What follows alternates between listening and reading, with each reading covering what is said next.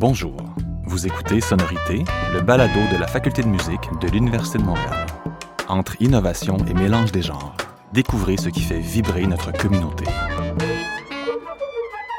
Bonjour et bienvenue à Sonorité, le balado de la Faculté de musique de l'Université de Montréal. Mon nom est Nicolas Bernier, professeur en composition et en création sonore, et nous parlerons aujourd'hui d'instruments numériques inventés. Donc, avant de discuter avec nos artistes, euh, pour mettre la table un peu, on va premièrement faire un petit tour d'horizon sur ce que l'on pourrait nommer les instruments numériques. Premièrement, ce que l'on pourrait se dire, c'est que même si aujourd'hui l'électronique s'est démocratisée, ça date évidemment pas d'hier qu'on utilise les technologies pour pousser plus loin la notion de ce que pourrait être un instrument de musique. Je vous donne un exemple qui date du 18e siècle. Euh, il y a le père Louis-Bertrand Castel qui inventait ce qu'il nommait le clavecin oculaire. Donc, le clavecin oculaire, c'est un instrument qui permettait de faire de la musique audiovisuelle, donc autant avec le son que l'image, où les couleurs qui étaient projetées étaient en correspondance avec les notes jouées sur le clavecin. Donc, par exemple, si on avait une note plus grave, on avait des couleurs plus chaudes. Si on avait une note plus aiguë, on avait des couleurs plus froides, comme du bleu, par exemple. Là, on est au 18e siècle, mais après, il y a quelque chose qui arrive dans l'histoire de l'humanité, puis qui était pour tout changer, ça s'appelle l'électricité. Donc, l'électricité a permis le développement d'un nouveau type d'instruments de musique, euh, des instruments qui donneraient à entendre l'électricité. On peut par exemple penser au thérémine, qui est un instrument qui fonctionne grâce au champ électromagnétique.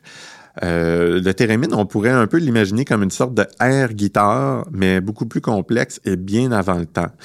Euh, le thérémine se jouait donc en plaçant ses mains dans les airs, puis tout dépendant de la, position de la main par rapport à des tiges de métal, on pouvait influencer donc la hauteur de la note et l'intensité de la note. Euh, donc, comme on peut s'imaginer, il y a eu beaucoup de possibilités, puis les, les possibilités d'invention sont littéralement infinies. Mais avec tous les chamboulements technologiques qu'on a vécus depuis, qu'est-ce que les luthiers, luthières contemporains peuvent bien inventer aujourd'hui? Ça pique pas votre curiosité, ça? C'est le sujet duquel on va discuter aujourd'hui, accompagné par nos deux invités, deux artistes chercheurs qui sont à la fois compositeurs, interprètes, improvisateurs et inventeur d'instruments. Donc, on a avec nous aujourd'hui Anna Delara Mayek et Jean-François Laporte. Euh, en utilisant des principes électromécaniques, des circuits de microélectronique et en y intégrant leur génie musical, ces artistes ont créé des instruments qui sont les seuls à pouvoir imaginer pour être au service de leurs propres œuvres. Donc, on a la chance aujourd'hui d'avoir avec nous euh, ces deux artistes qui ont passé une bonne partie de leur vie à inventer des nouvelles possibilités musicales. Donc, d'un côté, on a Anna Delara Mayek. Salut Nicolas, merci pour l'invitation. Merci à toi. Euh, Madame Mayek est professeure invitée ici à la Faculté de musique de l'Université de Montréal. Elle est compositrice et interprète en musique électronique et elle a entre autres beaucoup travaillé sur les croisements possibles entre la musique électronique et les instruments acoustiques, ce qu'on appelle la musique mixte. Euh, elle a plus d'un tour dans son sac et elle vous parlera de ses récentes inventions. Euh, de l'autre côté, on a avec nous Jean-François Laporte. Salut. Nicolas. Bonjour Jean-François. Euh, Jean-François Laporte a été un étudiant de l'UDM il y a de cela 23 ans, j'ai fini. Euh, oui, beaucoup d'années. Et euh, ben, depuis, euh, Monsieur Laporte dirige la compagnie Production Totem Contemporain, qui se spécialise dans la fabrication et le développement de répertoires sur de nouveaux instruments de musique. Donc, premièrement, euh, je vous pose une première question. Euh, on aimerait savoir à quoi ressemblent les instruments que vous inventez pour euh, le public qui arrive, qui vont voir votre travail ou qui l'ont jamais vu, en fait. Comment vous pouvez décrire ce à quoi ils, peuvent s'attendre quand ils, quand ils voient vos, vos travaux avec des instruments inventés? je vais commencer par Anna. Ouais. Ben, pour faire très simple, en fait, mes instruments, ça ressemble à des boîtes euh, c'est des formes, c'est des objets qui sont très très simples, puis qui ont la particularité en fait que le, toutes les surfaces des, des boîtes sont très très réfléchissantes parce qu'il y a une affaire avec ça. Euh, puis euh, Ça, on peut jouer de différentes manières, mais ça vient avec des accessoires, puis souvent ça vient avec des, des petits cylindres euh, en verre qui permettent de, de jouer euh, l'instrument. Puis euh, c'est ça l'idée, c'est d'avoir un look euh, un peu rétro-futuriste. Euh, c'est un peu, dans ma tête en tout cas, c'est un peu le genre d'objet qu'on pourrait trouver genre dans un décor d'un épisode de Star Trek des années 70-80. Il y a un peu cette idée-là. Puis il y a un nom hein, à cet instrument-là? Euh, ouais, ça s'appelle euh, les phototables, mais c'est un nom qui est provisoire. Je suis encore en train de chercher euh, quelque chose de plus cool. Le nom parfait. Puis Jean-François, toi, à, à, quoi ça ressemble euh, tes instruments? Euh, ben moi, en gros, c'est euh, des morceaux de qu'on trouve euh, chez Home Depot, des tuyaux, des, des saladiers, toujours recouverts de latex. Donc, le latex, c'est la base de ce qui résonne dans mes instruments. C'est instruments acoustiques, mais qui sont aidés par la lutherie électronique, donc tout ce qui est capteur et tout ça, mais le son est généré acoustiquement.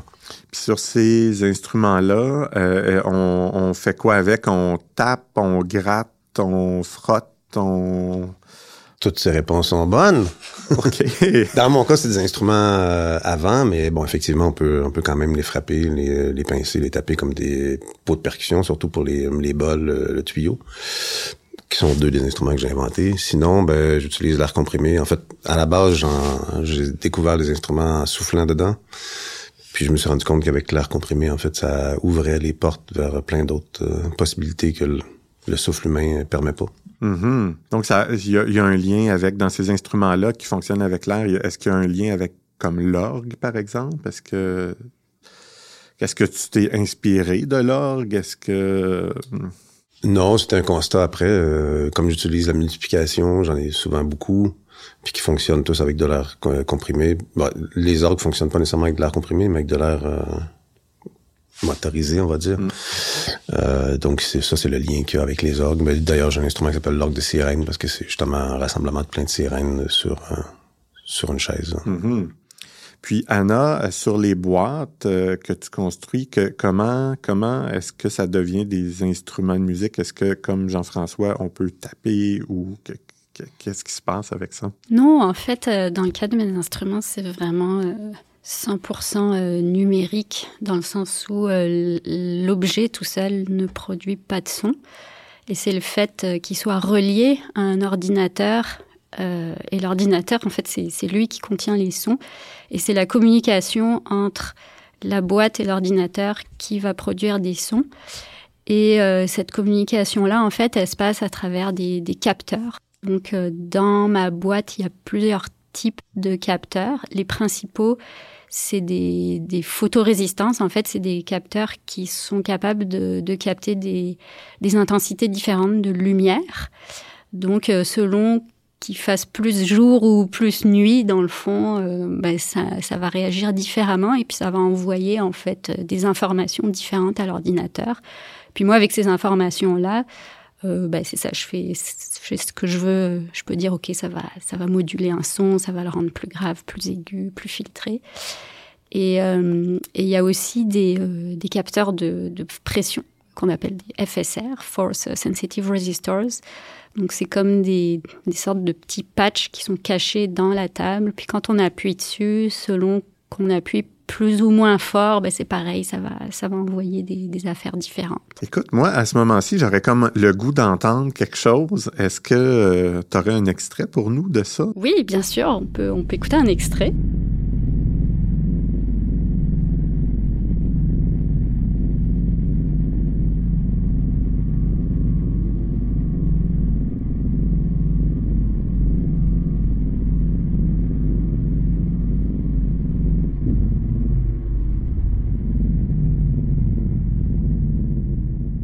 Magnifique, Euh, merci beaucoup. Donc, une, autre question que je me pose, c'est euh, d'où vient votre intérêt pour l'invention, pour la fabrication euh, d'in- d'instruments de, de musique? Est-ce que c'est parce que vous n'êtes pas satisfait déjà de la panoplie d'instruments qui, qui existent déjà? Jean-François? Dans mon cas, non, pas nécessairement une réaction à, ce qui existe, mais plutôt euh, une réaction à ce qui n'existe pas. Donc, euh, depuis que je suis tout petit, je suis fasciné par euh, l'innovation, la conquête de l'univers, de l'espace, essayer de comprendre dans quel monde on vit, puis de le comprendre de plus en plus profondément. Ça amène une qualité d'attention, en tout cas dans ma musique, qui me permet de découvrir des choses qui existent, qui sont là, mais qui ont juste pas été mis encore au grand jour. Donc, quand j'ai mis mon premier ballon de latex sur un tube, euh, moi, c'est à partir du son, en fait. Quand j'entends le son, euh, à partir de là, je travaille. Puis ce son-là devient un instrument, généralement. Plus qu'un matin, je me lève puis je me dis, ah tiens, je, je ferais bien un instrument aujourd'hui. Hein. C'est moi, c'est plus ma démarche scientifique, on va dire. J'ai fait des études en sciences, donc... Euh, OK, il y a des études en sciences. J'ai fait des études en génie civil. Wow, intéressant. Euh, est-ce que ça aide euh, concrètement dans le travail de, de luthier ou de fabrication d'instruments? Est-ce que c'est quelque chose que, qui, te sert? Ou, euh? Ah, c'est sûr. Comme, comme ben, j'étais autoconstructeur avec mes parents quand j'étais petit aussi. Donc, de toute ma jeunesse, j'ai construit des maisons. Puis je me suis demandé aussi, quand j'ai fait le switch du génie civil à la musique, qu'est-ce j'avais perdu, en fait, toutes ces années-là de ma vie à, à pas étudier un instrument de musique.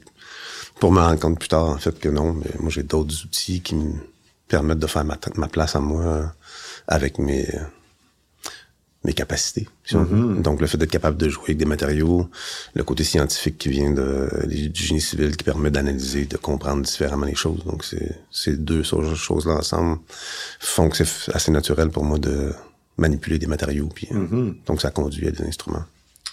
Tout à fait fascinant.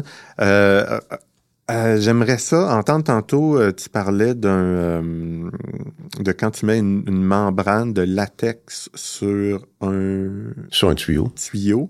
Est-ce qu'on pourrait aller écouter un petit extrait de ça? Aurais-tu un petit extrait pour nous? J'ai un extrait justement du d'un solo de tuyau à vous faire écouter. Fabuleux, on écoute ça.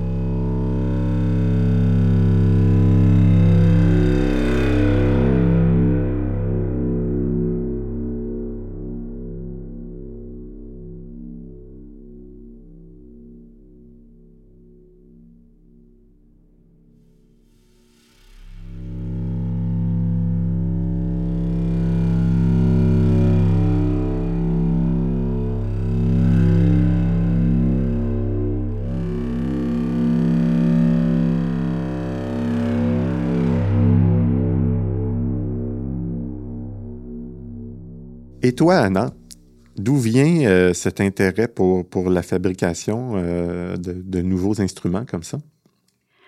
Euh, ben, dans mon cas, je, pense que, ben, comme dit Jean-François, c'est pas du tout lié à un parc d'instruments existant ou non existant. C'est plus un intérêt personnel pour construire des choses et pour bricoler depuis l'enfance, en fait, euh, j'adore j'adore euh, construire, j'adorais les mécanos, j'adorais les Lego, puis j'avais aussi un tournevis, puis j'adorais ouvrir les appareils électroniques pour voir ce qu'il y avait dedans, aux grandes dames de mes parents, parce qu'après ils marchaient plus. Euh, puis, euh, puis j'étais très intéressée par tout ce qui était circuiterie électronique, euh, comment l'électricité ce véhicule dans un circuit. Puis euh, c'est ça, ça, ça m'a donné le goût. Euh, en fait, j'ai, c'est pas que ça m'a donné le goût, mais j'ai tout le temps gardé ce goût-là de construire des affaires. euh, puis pour le cas de la phototable, en fait, c'était c'était plus un besoin. En fait, je performais souvent avec un, un qui est un instrument électronique dont tu as parlé.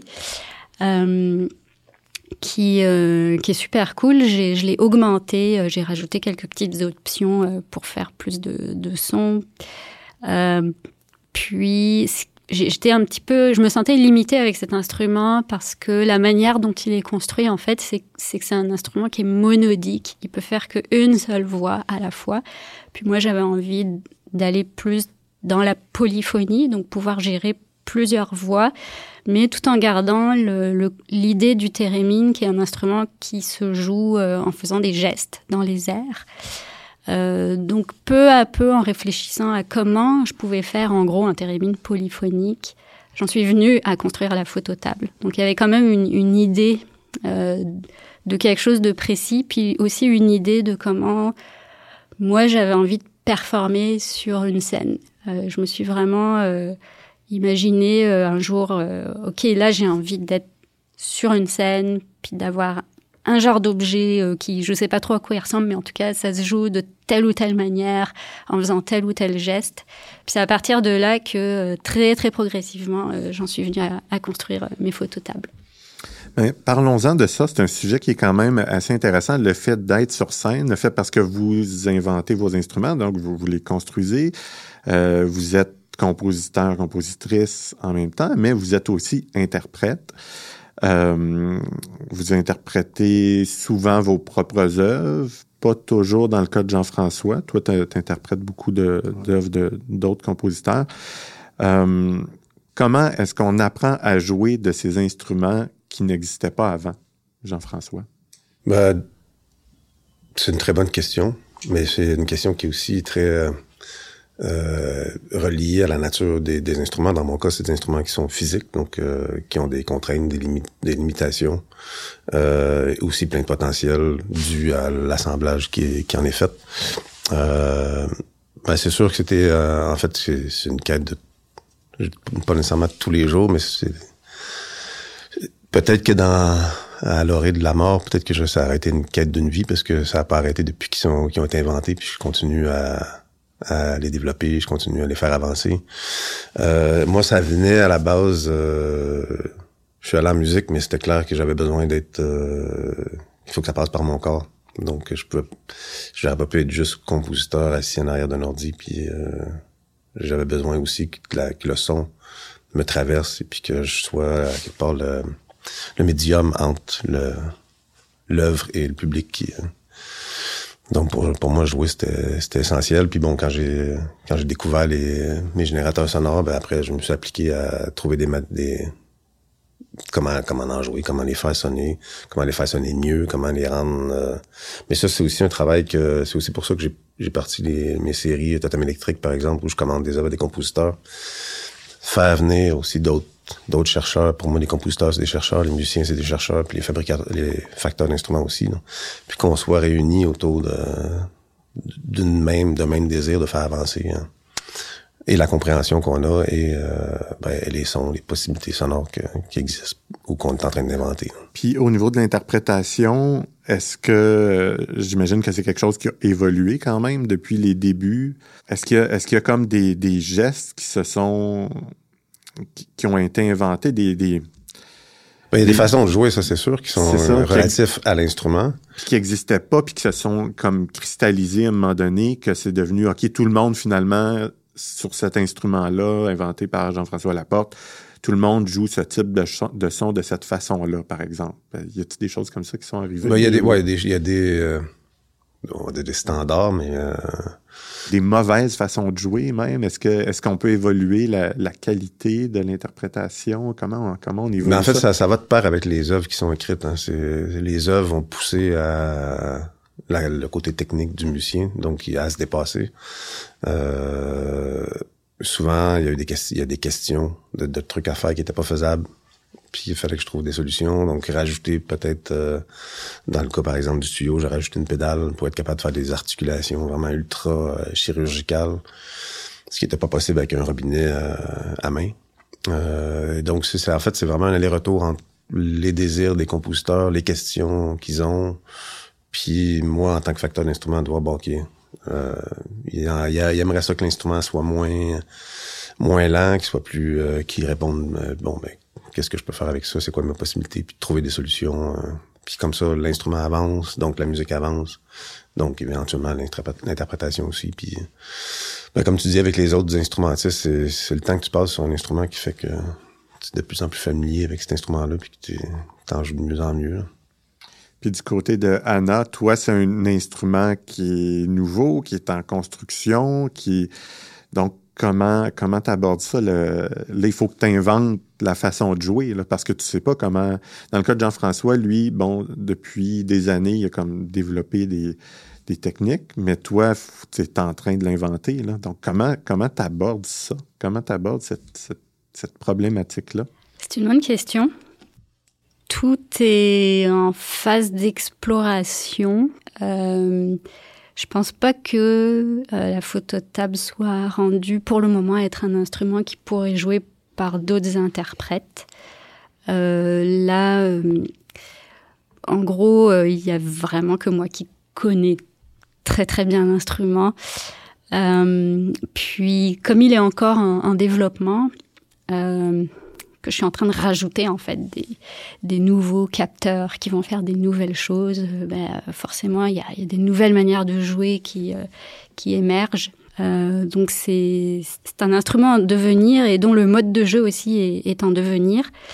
Et c'est sûr que euh, le- les modes de jeu de, de l'instrument, ça ressemble à, à rien de ce qu'on connaît vraiment, parce que là, c'est comme que c'est une table, puis il faut poser des cylindres dessus, puis ça va faire des sons. OK. Euh, ou d'un autre côté, il y a une autre manière aussi d'en jouer qui est, OK, on va éclairer la table avec des flashlights. Puis selon l'orientation des flashlights, ça va moduler le son. Puis là, comme je vois, je vois aucun instrument d'orchestre en fait qui, qui peut faire ça. Euh, donc euh, tout, je, suis vraiment en recherche en ce moment de, de trouver une manière de jouer. Et, euh, et je pense que dans l'avenir, ce qui, ce serait intéressant justement, c'est effectivement de donner cet instrument à d'autres interprètes qui vont sûrement trouver plein d'autres affaires que moi j'ai j'ai pas vues euh, du tout. Intéressant.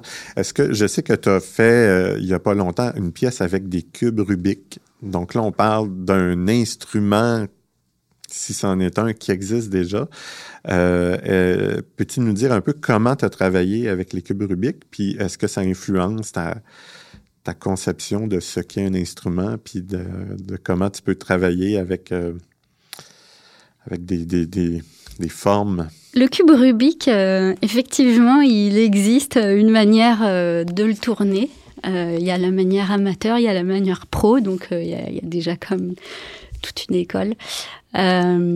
Puis le défi, en fait, pour les pour les cubes, c'était plutôt de, de donner ça à des musiciens et de leur dire, euh, voilà, faut faut que vous le tourniez de la manière euh, pro. Euh, donc il faut développer, euh, on va dire, un doigté de Rubik's cube. Euh, puis euh, puis- d'essayer en fait euh, pas juste de le tourner pour le fun mais que qu'au point de vue de la musique au point de vue des sons que ça fait euh, il y ait quelque chose d'intéressant euh, qui se passe aussi puis euh, ce qui en fait ce qui devient musical dans un cube euh, ça a été euh, euh, le fait de le combiner en fait euh, avec d'autres cubes, donc de faire un quatuor de cubes. Donc à partir de là, on peut faire plein de plein de jeux liés à la polyphonie et aussi de, le connecter à des effets électroniques qui vont euh, rajouter euh, une couche sonore supplémentaire qui est, peut-être plus intéressante que ce que fait un cube. Ça fait quand même cric, cric, donc c'est quand même pas très très intéressant à la base. Euh, et le l'interaction en fait de type musique de chambre parce que c'est en fait c'est quatre Rubik's cubistes qui jouent cette pièce là plus les traitements électroniques qui euh, selon la manière dont on va jouer le cube vont faire des, des choses différentes euh, c'est ce tout en fait qui euh, va faire que ça devient un, un instrument musical je pense et euh, et ce que j'aime bien aussi, euh, c'est euh, le fait de le pratiquer. Puis euh, ça rejoint euh, ce que disait Jean-François. Euh, pour moi, ce qui est important, quel que soit l'instrument, c'est vraiment qu'il y ait ce rapport euh, du musicien à son instrument de musique, quel qu'il soit, que ce soit un cube, une boîte, euh, des tuyaux. Euh, c'est vraiment cette idée qu'il faut le pratiquer. Euh, Il il y pas, j'aime pas la facilité comme du bouton qu'on appuie ou qu'on tourne. Je veux vraiment quelque chose que, comme un violon en fait. Il faut, faut, faut apprendre la gestuelle, faut, faut le pratiquer, faut passer du temps pour euh, vraiment arriver à, le jouer bien. Mhm. Très intéressant. Euh, J'aurais peut-être un- une question pour, terminer. Euh, Jean-François, donc avec tous les instruments que tu as inventés, tout le parcours, la, compagnie production Totem Contemporain, euh, ce, serait quoi la, prochaine grande étape? C'est quoi tes, grands projets qui, qui s'en viennent? J'imagine, à force de jouer avec des matériaux, il y aura d'autres choses qui vont qui vont apparaître et transparaître. Euh, ce qui m'intéresse, en tout cas, ce sur quoi je travaille le plus en ce moment, c'est de continuer à les développer et éventuellement de travailler en collaboration avec des jeunes pour voir cette nouvelle génération qui est en train de pousser. Comment ils vont s'approprier ces choses-là, qu'est-ce qu'ils vont avoir envie d'en faire? Euh, Génial. Super. Faut dire que j'ai deux enfants jeunes, ça, ça l'aide, mais. Tout à fait. Joindre l'utile à l'agréable, hein, c'est important. Ben oui, ben oui. Excellent. Anna, toi, la, prochaine euh, étape dans ce développement d'instruments? Oui, elle est déjà euh, en cours. Euh, là, je travaille à la version 2 de la phototable, où, qui consiste en fait à, à, lui intégrer des microphones pour que on puisse, en fait, pour que l'objet en lui-même puisse faire des sons et qu'on puisse développer un jeu plus percussif en fait dessus. Et puis euh, mon autre idée aussi, c'est de lui rajouter un, capteur infrarouge parce que c'est un capteur en fait euh, qui a la particularité de pouvoir détecter le sens des gestes. Donc euh, il, peut détecter si mettons je fais un geste vers la droite, vers la gauche, vers le haut, vers le bas. Et, et j'entrevois, alors j'ai pas d'idée précise, mais j'entrevois un potentiel qui me plaît beaucoup. Donc je suis en train de travailler sur ça en ce moment. Tout à fait fabuleux. Écoutez, merci beaucoup, Jean-François Laporte, Anna Delara Mayek. Euh, merci d'avoir été avec nous. Merci pour votre écoute. Sonorité est disponible sur les principales plateformes de diffusion. Si vous avez aimé ce contenu, n'hésitez pas à aller sur votre plateforme préférée pour nous le faire savoir. Restez connectés pour notre prochain balado.